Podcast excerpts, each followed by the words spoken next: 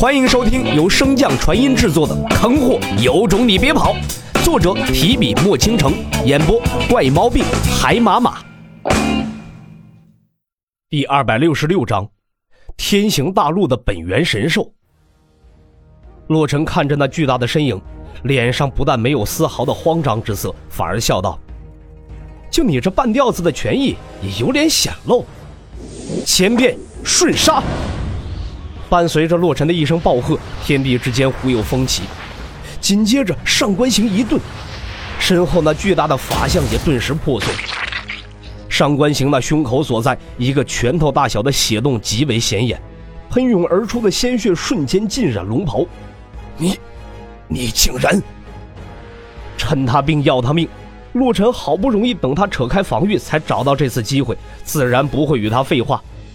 空间灵根再次调动，体内充盈的仙灵之力也瞬间爆发。四穷，上官行显然也是久经沙场之人，胸口处的贯穿伤以及洛尘忽然爆发出的强大实力，并没有令他忘记防御。那不知名的力量再次覆盖全身，信仰之力和灵力更是多重加持，布下一道道防线。原先看着法相消失，还以为上官行已经诛杀了洛尘的众人还未来得及高兴，便再次见到了不久前还令众人崇敬无比的巨大枪影。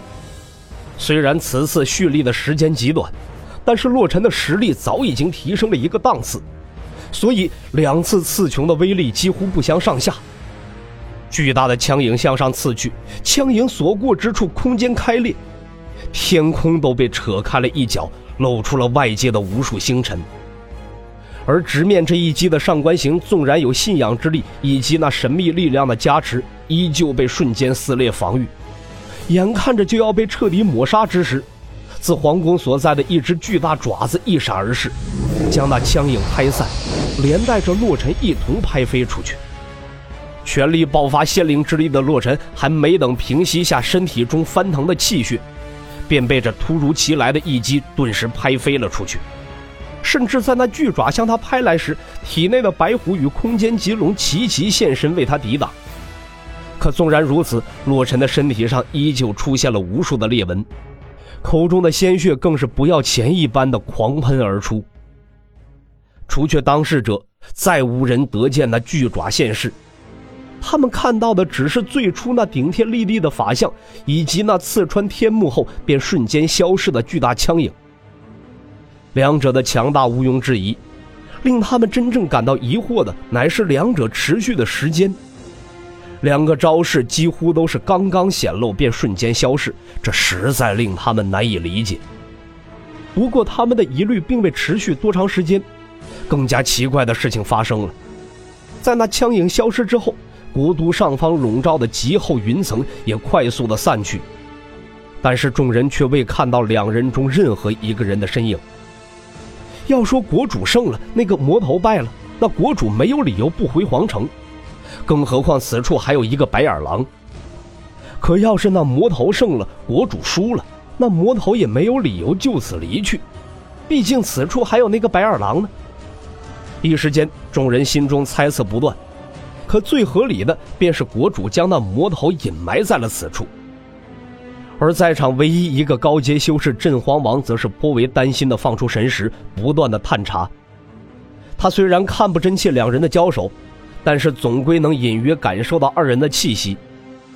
就在上官行放出那强大的法相之后，气息便顿时萎靡了下去。这个在镇荒王的预料之中。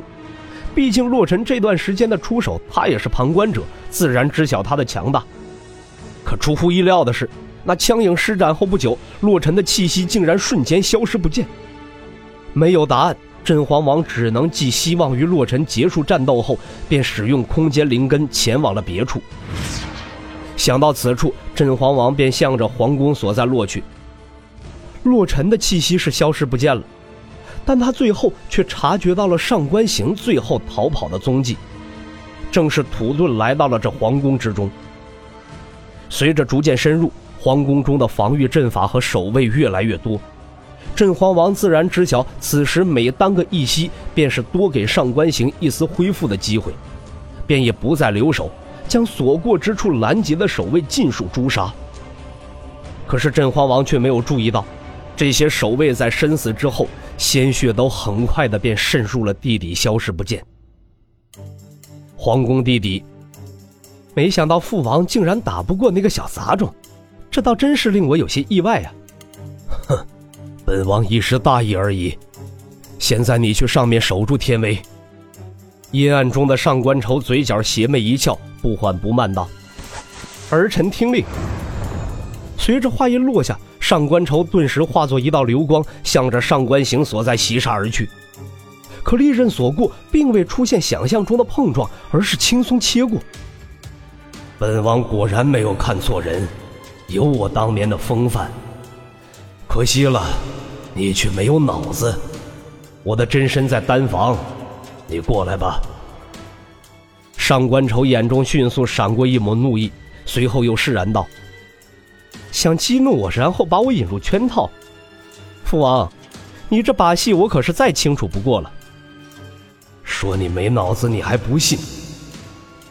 上官行的投影说罢这一句后，便彻底消散，只留下上官愁一个人在原地阴晴不定。但上官愁仔细搜寻这处密室后，却也并未找到上官行的身影，心中不免焦急起来。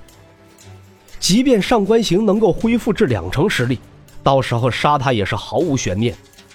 更何况外面的镇荒王也快到了此处。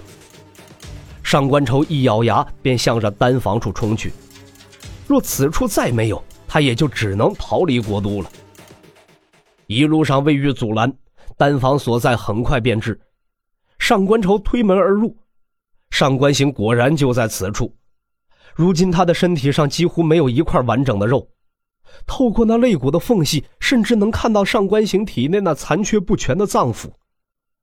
感受到他的到来，正在丹炉上方不断掐诀的上官行才缓缓开口：“告诉你位置赶来都需要这么久，要你还有何用？”父王倒是好雅致，到了这等关头不嫌疗伤，竟然还有心思炼丹。炼丹？不不不！这可不是炼丹，是炼人。我可是等你好久了。说着，那丹炉便缓缓开启，一股极为强大的妖力从内传出。感受到这一切，上官愁顿时肝胆俱颤，全力爆发，向着远处冲去。与此同时，自丹炉中出现了一只黑色的大手，一把将上官愁抓住，拖入丹炉之中。上官行不屑一笑，说：“你没脑子就是不信。”随即也投入了丹炉之中。